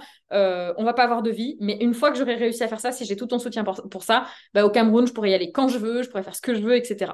Euh, donc c'est comme ça que je me suis organisée. Mais il y a ce moment de friction où tu es obligé de te sortir les doigts. Quoi. Enfin, il y a un moment, tu es obligé de tout faire en même temps, tu vois, de, de, de, comment dire, de condenser tout ce que tu as à faire dans une journée, etc. De temps en temps, tu fais des chaos, et bah tu dors, tu te soignes, et puis euh, tu continues. Donc par exemple, pendant ces deux ans-là, j'ai quasiment pas fait de sport. Enfin, je faisais du yoga le matin, je veux dire, mais par exemple, j'ai fait zéro sport, tu vois. vrai sport, entre guillemets. Euh, parce que moi je fais pas du yoga acrobatique, hein. moi c'est des étirements, tu vois, donc je le considère pas comme du sport. Donc, euh, donc voilà, euh, il y a un moment où il faut quand même, faut quand même y aller, quoi. Si tu as des ambitions, si tu as envie d'atteindre des trucs, bah, c'est pas en te disant bah, je vais faire un petit peu tous les jours que ça va marcher. C'est en disant ok, pendant une période limitée de temps, je me donne le max, je donne le max de tout ce que je peux faire et on voit ce qui en ressort là dans un an ou dans deux ans. Après, faut pas que ça dure dix ans cette période-là, mais, mais voilà. Et plutôt que d'être sans arrêt en train de, de, courir dans, ce, dans cette petite roue de hamster et, et de pas avancer, quoi. Ouais, je, suis tout à fait d'accord avec ce que tu dis parce que moi, ce que je dis aussi aux gens qui me disent Ah, je prendrais bien ton accompagnement, mais j'hésite peut-être plus tard et tout. Je leur dis Tu sais, il y a un moment où déjà, il faut décider d'y aller. Et puis, le mm. temps de poser la fondation de la maison de ton business, bah, ça prend du temps. Et mm. c'est un temps en général où, comme tu dis, on est dédié en fait. C'est-à-dire que c'est la priorité numéro un parce que ça demande cette énergie. Et bah je crois qu'il y a un peu ce truc où. Euh... Bon, je dis pas que ça peut-être ça changera, je sais pas, dans, plus tard, mais il y a un peu ce truc où les gens, euh, soit parce qu'ils ont eu un burn-out et ils n'ont pas vraiment guéri le trauma, soit parce que aujourd'hui peut-être la valeur travail, elle est un peu biaisée, genre les gens ils sont quête de travailler mais à condition d'avoir beaucoup de vacances après, ou tu vois, ben en fait juste à un moment c'est ok d'y aller quoi, six mois, euh, huit mois, un an. Euh, c'est clair. C'est complètement ok, je suis tout à fait d'accord avec toi parce que ben on, enfin on n'est pas dans les étoiles, tu vois. Moi je dis genre faut quand même poser le truc dans la matière en fait, tu vois, tu peux pas rêver. Ah mais oui. truc et la visualisation ça marche si après il y a une action. Mais ça, c'est clair. Et tu vois, je suis contente que tu abordes le sujet parce que je trouve que dans le domaine justement du bien-être, de la spiritualité, etc., euh, il y a beaucoup de gens. Alors, je vais t'expliquer les catégories d'entrepreneurs. Pour moi, selon mon point de vue, hein, je l'ai lu nulle part, hein, c'est moi qui le dis. Euh, donc, ce n'est pas forcément la vérité, c'est ma propre vérité. Mais, euh, ok, on va le faire comme ça. Tu as les entrepreneurs spirituels et du bien-être. Tu as les entrepreneurs qui sont très dans la matière, justement. Donc, euh, j'appelle ça Dubaï Maserati. C'est OK, tu vois. Et ensuite, tu as les entrepreneurs un peu ovni qui ont à la fois la spiritualité et à la fois le côté matériel, les pieds sur terre, tu vois. Et il y a vraiment, y a vraiment pour moi, ces trois groupes d'entrepreneurs. Alors, je pense aujourd'hui faire partie du dernier, euh, voilà, avec euh, la tête dans les étoiles, mais les pieds sur terre. Et euh, je m'aperçois autour de moi que l'intégralité des gens qui réussissent et qui réussissent sur le long terme sont des gens comme ça, c'est-à-dire qui savent visualiser, qui sont très connectés spirituellement, mais qui sont vraiment dans l'action, qui bah, aiment l'argent, gagnent de l'argent, tu vois, n'ont pas peur d'être ancrés, etc. Euh, le problème de la première partie de, des entrepreneurs qui sont plutôt... Alors, encore une fois, je vulgarise à fond, les gars. Hein, ne prenez rien personnellement, tout va bien se passer. Euh, la, première partie, c'est tout ce qui est, donc, voilà, spiritualité, bien-être, etc. Les entrepreneurs, euh, la plupart du temps, dans ces domaines-là, sont très, très connectés, voire très, très, très, très connectés. Et c'est complètement OK, c'est trop cool. Sauf que, du coup, ils se déconnectent d'un vrai ancrage dans, dans, le monde réel. Et donc, il va y avoir, tu sais, toutes ces formations qu'on voit, tiens, je prends mon programme à 22 000, 2, 2, 2, je sais pas quoi là. Bon, bref, excuse-moi, je suis désolée si tu mets des, programmes à ce prix-là, mais tu vois, à, on va dire à 20 000, à 20 000 euros. Allez, prends mon programme à 20 000 euros et je t'apprends à visualiser. Non, il euh, faut arrêter quoi. Enfin, tu vois, pour moi, ça, c'est ça c'est bullshit. Parce qu'en fait, on t'apprend à, la loi d'attraction, euh, la visualisation, euh, la connexion, etc. C'est incroyable, mais ça ne suffit pas. Et je pense que c'est un peu ce que tu disais juste avant. Donc, ces gens-là, souvent, ont tendance dans la spiritualité le bien-être à être fauchés, à pas avoir de thunes, à jamais avoir de thunes, parce qu'en plus, il y a un rapport à l'argent qui est très conflictuel, qui est très stressant, euh, qui est très tabou. Euh, et, du coup, ils vont avoir du mal à vraiment l'ancrer dans la matière, etc. Donc, il faut vraiment revenir aussi les pieds sur terre. À côté de ça, tu as l'inverse, entre guillemets, euh, bah, la, la, team Dubaï, Maserati, Rolex je vous aime les gars, vous inquiétez pas. J'ai été comme ça aussi. J'adore les voitures de sport, c'est ok. Euh, ce n'est pas un jugement, c'est juste un fait. euh, où en fait, bah, ça va être au contraire des gens qui sont déconnectés de leur euh, de leur âme souvent. Euh, dans la plupart des cas, encore une fois, je ne prends pas tout le monde, c'est juste pour vulgariser le truc. Où en fait, il va y avoir ce truc de je pense à l'argent, je pense à la à la réussite, je pense à c'est l'ego qui drive à fond, à fond, à fond, à fond. Souvent, c'est plus des hommes, alors que la première catégorie c'est plus des femmes, souvent. Mmh. et, et du coup, en fait, ces gens-là vont un, un jour péter un câble parce qu'en fait, il n'y a pas d'alignement dans ce qu'ils font. Et donc, après, bim, du jour au lendemain, ils, se mettent à, parler de spiritualité, tu sais pas ce qui s'est passé. Euh. Enfin, il y a vraiment ce, truc, tu vois, qui, se passe. Euh, voilà. Donc, pour moi, pour réussir en tout cas dans l'entrepreneuriat, il faut à la fois avoir vraiment cette spiritualité, cette connexion euh, au monde, peu importe le canal que tu utilises, enfin voilà, peu importe comment tu, la religion que tu as, on s'en fout, mais juste cette connexion à quelque chose de plus grand que toi et à s'écouter, etc., à son instinct en fait, et en même temps les pieds sur terre de ok par contre les gens les, les gars faut se sortir les doigts quoi. Voilà. Et je suis tout à fait d'accord avec toi. Et depuis l'année dernière je ne cesse de dire ça parce que c'est vrai que dans l'entrepreneuriat du bien-être euh, il y a beaucoup de gens qui en fait ils sont très dans l'yin mm. mais quand on est entrepreneur il y a quand même besoin de beaucoup de yang tu vois et c'est complètement ok mais les gens, je pense peut-être avec ces trucs patriarcats, là, peut-être, tu vois, on a associé yang à patriarcat, alors qu'en fait, c'est une bénédiction et rien dans la vie n'existerait sans le yang, tu vois. C'est vrai, c'est vrai, c'est vrai. Donc, euh, je crois que les gens, ils doivent faire la paix avec ça. En tout cas, les gens qui sont très yin, c'est hyper mm. important. Et moi, je me suis rendu compte l'année dernière, bah, en effet, il y a plein de gens aussi qui accompagnent qu'avec du yin mm. et qui te donnent jamais, genre, ils te donnent le ciel, mais pas la terre, ou, ou l'inverse. Et moi, j'étais là, mais en fait, les gars, on n'est pas encore des oiseaux, quoi, tu vois. Il faut nous faire redescendre, il faut nous donner l'autre partie, quoi. Et, et, donc, moi, je sais que j'accompagne beaucoup comme ça, et je, je l'assume, tu vois. Je dis aux gens, bah, en fait, ouais, il y aura du yin, mais il y aura aussi beaucoup de yang, de passage à l'action, de plan d'action, de, voilà, de, de, choses dans la matière, en fait. Parce que sinon, et je pense que c'est ce qui vous est demandé et que peut-être 2000-2021, il y a eu beaucoup de trucs comme ça, manifestations et tout ça euh, dans le marché de l'accompagnement, mais que maintenant on, on est amené à autre chose. Et ça me donne du coup la question que je t'avais évoquée, qui est de se dire euh, comment toi tu vois euh, l'évolution de justement du marché du bien-être, de l'accompagnement, du coaching dans les années à venir? Le marché du bien-être, j'en sais rien puisque c'est pas ma niche principale. Moi, j'accompagne les entrepreneurs dans plein de domaines, même si moi j'ai bossé entre guillemets dans le bien-être et dans la santé, mais pour le coup, euh, j'en sais rien. Moi, je suis cliente, en tout cas, de ces gens-là. Donc, euh, et de plus en plus d'ailleurs, parce que euh, justement, les gens ont besoin de plus en plus de se connecter, sont de plus en plus ouverts à ça. Tu vois, je parlais de l'ostéopathie où les gens, il y a encore 20 ans, c'était, ça voulait dire gourou, alors qu'aujourd'hui, bah, tout le monde va voir son ostéo, c'est même remboursé, tu vois, par, par la Sécu et tout, enfin par les mutuelles, pardon, pas la Sécu.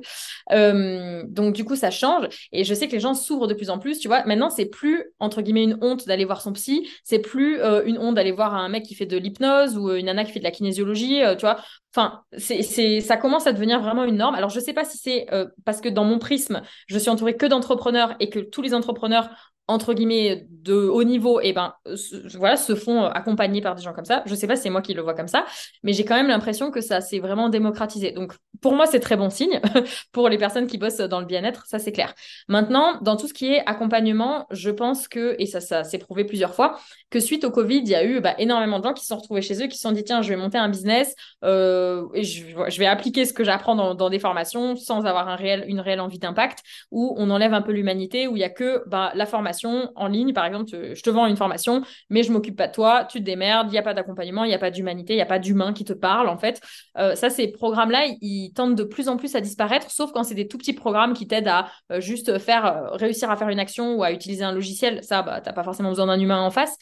Et encore, mais vraiment, je trouve que ça tend à, disparaître. Là, les gens, ils ont besoin de bah, d'humanité. En fait, ils ont besoin de, de, l'humain. Et tu auras beau mettre toutes les intelligences artificielles et tout ça en place, machin, les gens ils veulent quand même avoir un vrai humain à qui parler en face. Euh, ils veulent, euh, euh, pas, pour, pas pour tous les humains, mais enfin, 90% des gens veulent ça. Tu vois, même quand moi, je m'inscris à une formation et tout ça, je veux qu'il y ait quand même quelqu'un qui puisse répondre à toutes mes questions à n'importe quel moment. Je veux pouvoir appeler quelqu'un si j'ai un problème, etc. Donc, donc c'est pour ça d'ailleurs que dans l'académie, j'ai mis aussi du coaching, que j'ai, il y a toute la communauté, qu'il y a mon assistante qui s'occupe des élèves et tout, et qu'on fait du présentiel parce que je sais que c'est c'est important en fait.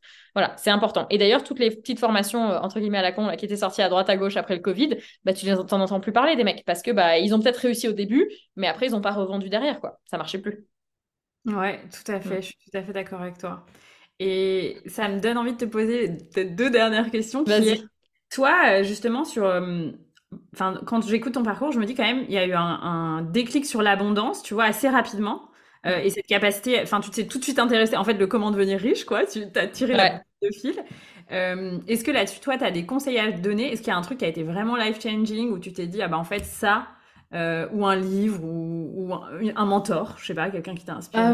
Alors, des mentors, non, pas vraiment, à part Tony Robbins aux US. Voilà, à part juste Tony, Robbins qui est juste un extraterrestre, tu vois. mais, mais carrément, si vous avez l'occasion de faire une de ces, un de ces séminaires ou une de ces formations, bah allez-y parce que c'est extraordinaire.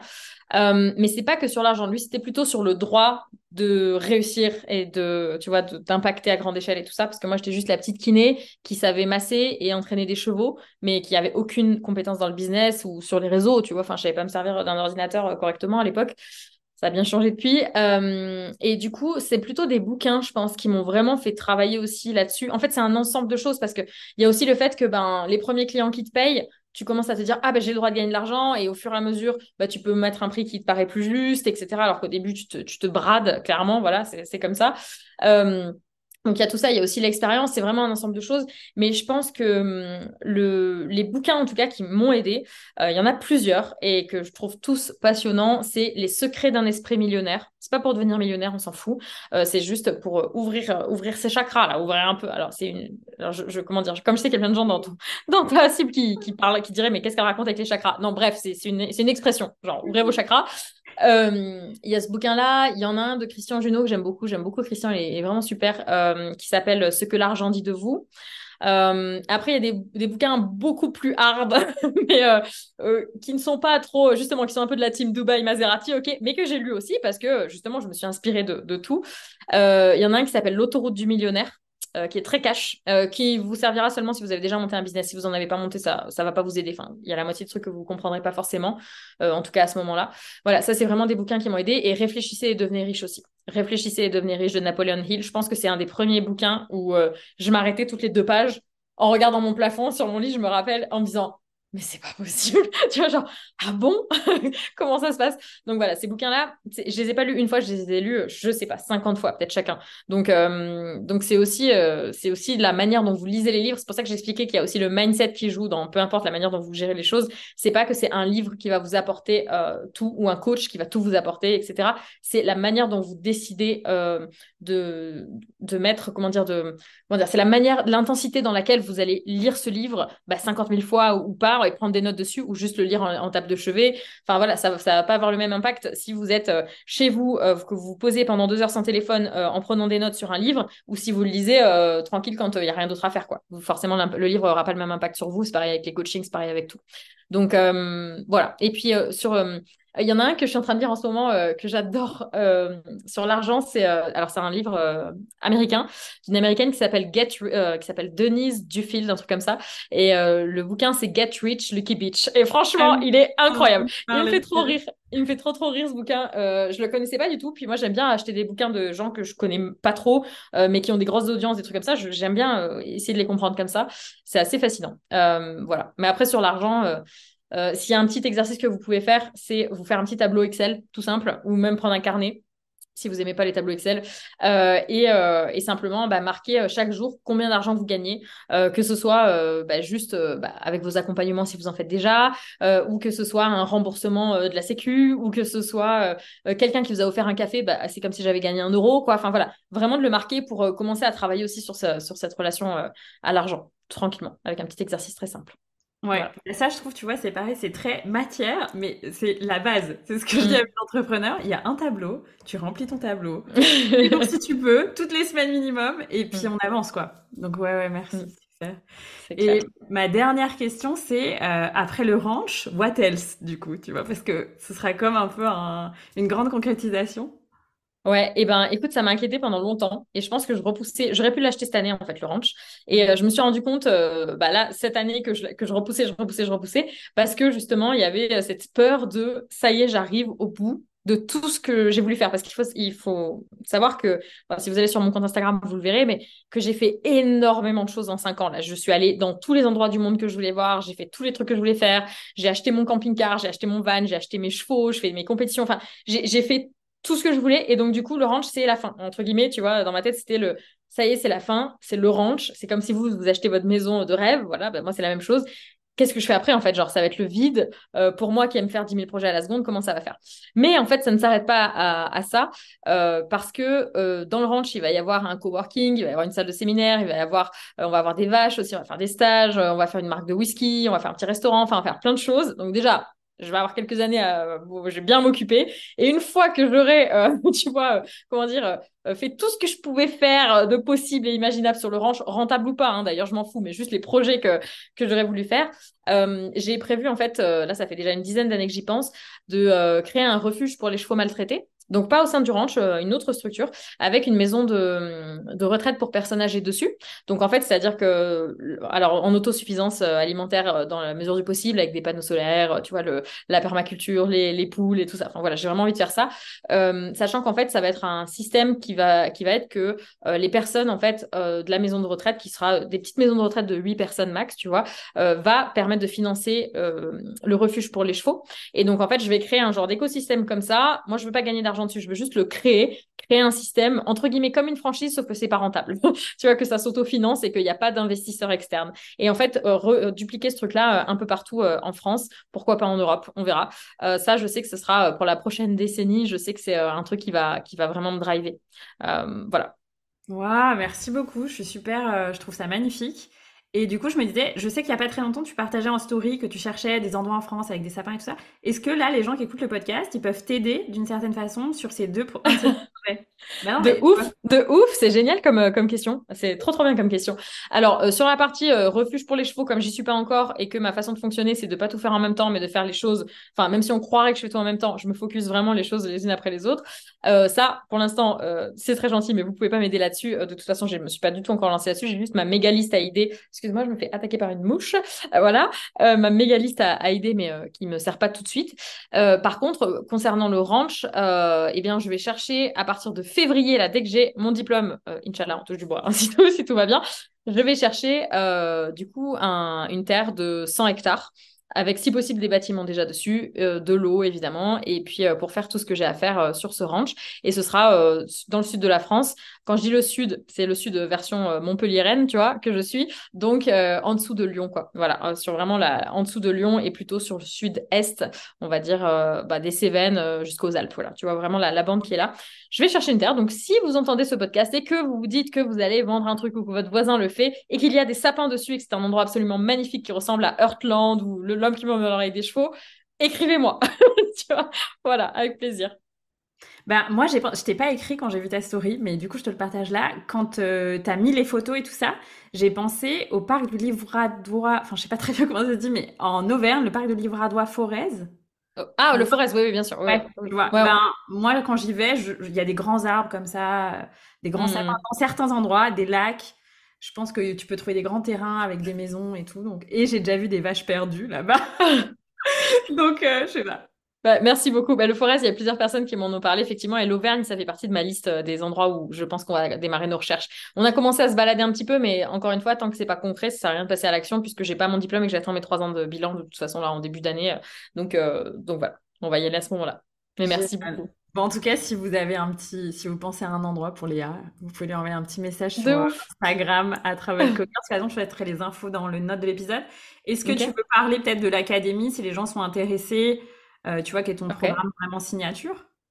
Euh, ouais, et ben l'académie, on réouvre. Alors là, on est le 17 octobre au moment où, on fait cette vidéo. Je ne sais pas quand tu vas sortir euh, cette interview, mais là, on... en novembre. Pour en novembre. Ok, bon, bah, du coup, pour le 30 octobre, ça ne, ça ne fonctionnera pas. Mais là, on réouvre le, le 30 octobre euh, l'académie et à chaque fois, on réouvre que pendant une dizaine de jours où là, en fait, on va sélectionner toutes les personnes qui démarrent. C'est-à-dire qu'en fait, on a des centaines de candidatures à chaque fois. C'est euh, bah, le bordel, mais c'est cool, c'est un bon problème. Hein.